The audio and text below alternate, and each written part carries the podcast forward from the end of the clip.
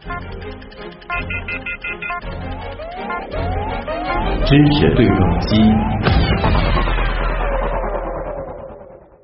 流连忘返科普馆，新奇有趣知识秀。明天就是十一长假了，可能大多数朋友已经制定好了详细的出游计划。不过呢，我们刚才也说了，即便你不出远门，就在上海待着，其实也有很多好玩的地方。前面呢和大家说了东湖绿地，那么接下来就要和大家推荐一些科普场馆了。因为在玩的同时还能够长知识，而且特别适合亲子活动。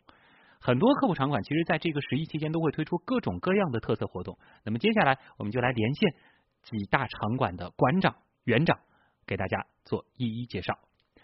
首先呢，是大家比较熟悉的植物园和动物园啊。很多喜欢多肉植物的朋友，十一期间呢，不妨到辰山植物园去看看。因为在辰山植物园呢，会有一个多肉植物展，那么据说有很多非常名贵的多肉植物。另外呢，还有一个法国苹果艺术节。具体情况呢，我们马上来连线上海辰山植物园宣传负责人张哲。张哲你好，哎，你好，主持人。嗯，给大家介绍一下，在国庆期间，辰山是准备了怎样的特色活动呢？国庆期间呢，辰山有一个辰山秋韵法国苹果艺术节的活动，主要是从法国空运了一千个印有法国各种标志性图案和中国标志性图案的苹果艺术品。苹果艺术品，这个咱们怎么理解？是我们通过一些这个特殊的种植方法，直接印在这个苹果上的？对，就是苹果上面会有一些艺术画，哦，可能是有一些人文的，或者是比如说达芬奇的名画、梵高的名画，哇，栩栩如生的展现在苹果上面。有一千个苹果，对，一千个，我们称之为苹果艺术品，这是一种打标苹果艺术。然后它来自法国的摩泽尔省，它也是法国的苹果艺术之乡。那具体我们是怎么去观赏这些苹果呢？它是把它放在了一个个柜子当中吗？对，它是放在七个集装箱式的箱体内，然后里边我们会打上灯光，主体是营造一个法兰西的氛围，配上一些图片、一些名牌，然后让游客呢可以近距离的欣赏它们。嗯，他们是放在一个个玻璃柜里面的。啊，这个法国苹果艺术节，我们具体是放在辰山植物园的哪个位置？是在展览温室二号门的那个草坪上面。温室参观完出来就是。啊，那么在国庆期间还有其他的特色活动吗？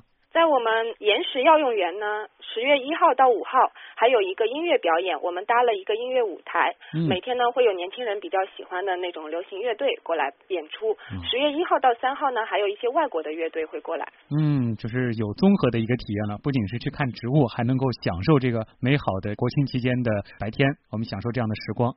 对，不光享受音乐，我们还有很多好玩的，包括可以在西班牙的泥土池里边可以玩泥土，玩泥土，对，还可以和爸爸妈妈亲手种植玫瑰。啊当然，玫瑰是每盆要付费七十块钱。就是自己可以亲手来种一盆玫瑰。对，种玫瑰，呃，还有手工 DIY 那个多肉盆栽。这些是做完了，我们就可以带回家了。对对对，没错。哦，这个是很多朋友非常喜欢的一种活动的形式啊。对，然后另外还值得一提的是，在我们的亚洲最大的单体温室里面，嗯呃，我们的沙参植物馆有一个精品多肉展，上万盆的多肉一共，还有市面上比较难得一见的精品，还有比较少见的百岁兰，单体可以生长五千年以上的，是植物界的老寿星的这种比较少见的植物都会看到，嗯也是我们的镇馆之宝之一。精品多肉展是九月二十六号到十月七号，嗯，然后我们最重头戏的苹果展是九月三十号到十月七号。所以有兴趣的朋友也可以到辰山植物园去感受一下苹果植物给大家带来的，无论是科普还是艺术综合的这种体验。好，也谢谢张哲带来的介绍。嗯，谢谢您。动物园方面呢，在十一期间，上海动物园将会有一个以蝴蝶为主题的特色展览。对蝴蝶感兴趣的朋友呢，就可以去上海动物园走一走、看一看了。我们也来听听他们的总工程师王爱善带来的介绍。十一期间，我们动物园举行了一个叫“秋之绚烂”的一个主题活动。主题活动主要分三大板块，第一大板块是叫“梦幻蝴蝶花园”，其中有活体蝴蝶，大概有二十种，将近有六万只吧，也有蝴蝶蛹，还有蝴蝶一生的展示。然后我们也有标本墙展示世界上公认最美丽的蝴蝶，有一些秘鲁的光明女神蝶，日本的大体蛱蝶，还有巴西的大蓝闪蝶。除了蝴蝶展，我们还有整个的一个公园的一个蝴蝶景点的一个布置，是我们有蝴蝶之门。大型的一个花景，来比喻蝴蝶的一生的三重进化。嗯，这是一个拍照的一个比较好的一个景点。接下来亮点呢，就是我们有一系列的一个互动活动，比如说有探索之趣的一个生物多样性智能课堂。我们主要是那个来从蝴蝶的一生来认识昆虫变态一个过程，然后通过这些知识的讲解，我们来领略大自然生物多样性的奇妙。当课堂上也会有讲座、拓展、绘画制作等互动的一个方式。第二个互动是一个挑战之乐蝴蝶主题的一个互动活动，进园的游客可以在我们公园各个角落去，我们会有一些知识的问答，一些谜语可以去寻找答案。第三个互动活动就是说幸福之爱，就是说装扮蝴蝶小精灵亲子活动。这个时间是十月四号，地点是在我们孔雀园草坪这块。还有一个色彩之美的一个摄影比赛，后面还有一个是创意之妙空中蝴蝶飞起来的另外一个亲子活动，用乐高积木搭成各种宝贝，然后其中有一关蝴蝶的这种形状，然后用乐高积木来搭蝴蝶亲子活动。嗯，上海呢有两大动物园。啊，刚刚听了上海动物园的介绍，我们再来听听上海野生动物园的情况。野生动物园呢，最近是正在举办一个美洲动物节，会有非常多非常漂亮的美洲动物来到上海野生动物园。相关情况呢，我们就来连线上海野生动物园总经济师潘伟华潘总。潘总你好，哎，你好，主持人好。嗯，给大家介绍一下我们这个上海野生动物园在国庆期间都准备了怎样的特色活动吧。呃，这次国庆节期间呢，恰逢上海旅游节开幕，我们在这个期间呢，准备了一个主题活动，叫南美动物节。南美动物节，就是美洲动物节。美洲动物节会有很多这个美洲的特色动物在这儿进行展出了。对对对，一个呢就是准备了近二十种五百多头鱼美洲特色动物。这些美洲动物呢有个特点，都是比较亮丽，就颜色很鲜艳。哎，很鲜艳。像我们的神兽羊驼啊，浣熊、麦哲伦、企鹅等等吧。嗯，就有很多就是在美洲原产的一些动物，这次都远渡重洋来到上海野生动物园了。哎，对，为了准备这次美洲动物节，我们筹备了很长时间。我们这个准备呢，不仅是为了美洲动物节，同时也是为了迎接迪士尼开园。那么这次美洲动物节之后，这些美洲动物就是留在我们野生动物园了吗？留了，就在上海野生动物园了。啊，那么其实，在这个动物节期间，我们可能不仅仅是说能够看到这些奇特的动物，应该还会有这个跟着这次美洲动物节主题举办的一些相关的活动吧？对。你比如说，我们还有这个每周舞蹈，比如讲桑巴舞啊，这些桑巴舞都可以在广场上给游客可以直接参与的。哦，并不是说是把它放在了一个舞台当中进行展示，就是说可能我们走在哪儿就能够看到这些。哎，我们主要有几个比较知名的广场，比如讲正大门的内广场、光和楼广场，啊，这些广场因为场地比较大，游客的参与也相对可以多一点。哎，有没有跟这个每周匹配的吃的东西？有的，我们这次还搞每周美食，也是这次活动的特色之一。比如像巴西串烤牛肉粒，嗯，南美海鲜快饭。桑巴风情什么炒饭，什么华式冰淇淋啊，美洲培根土豆泥呀，牛堡等等吧，我讲讲不过来啊，这都听 饿了啊。对啊，总之就是这次去上海野生动物园，我们除了能够感受到它原有的一些特色之外，这次可以特别去关注一下这个美洲动物节。对对。好，那也再次感谢潘伟华总经济师给我们带来的介绍，谢谢潘总。哎，谢谢谢谢。那么其他展馆方面呢，比较好玩的也给大家推荐一下啊，特别要推荐的是中国航海博物馆啊，在那儿呢，十一期间会有航向世界特别展和啊卢作孚纪念展，配合着非常多的适合小朋友的活动。那么相关情况呢，我们就来听一听中国航海博物馆运营开发部副主任沈刘带来的介绍。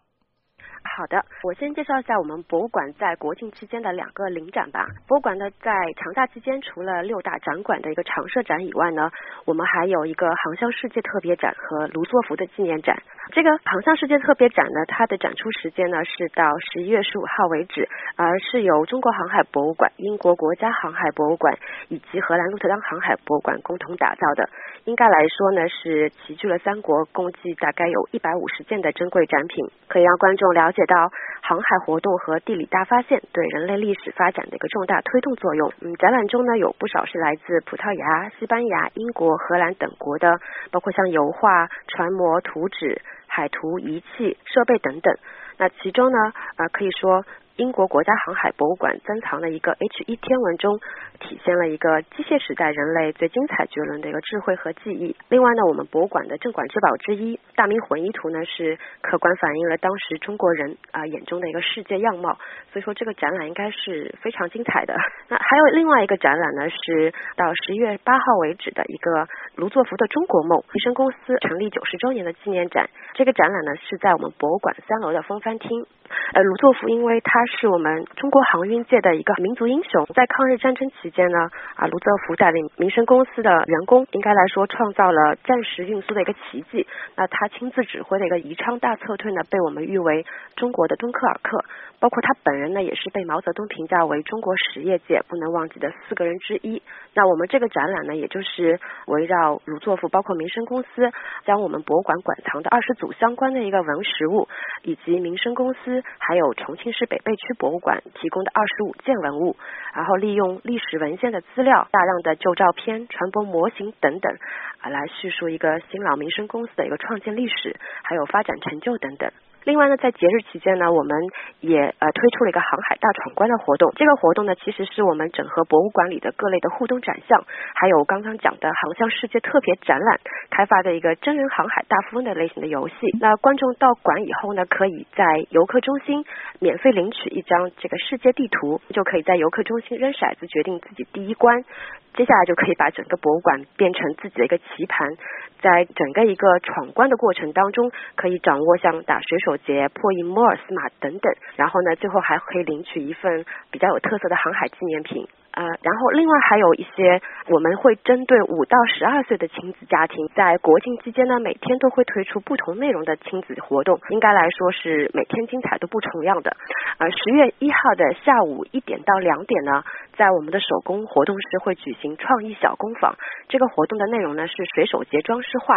对，然后十月二号的下午一点到两点半呢，在同一地点会举行特色课堂，课堂内容是制作戴尔夫特蓝陶盘。然后十月三号的从上午十点半到下午的两点呢，是我们的家庭日活动。十月四号的下午的一点到两点呢。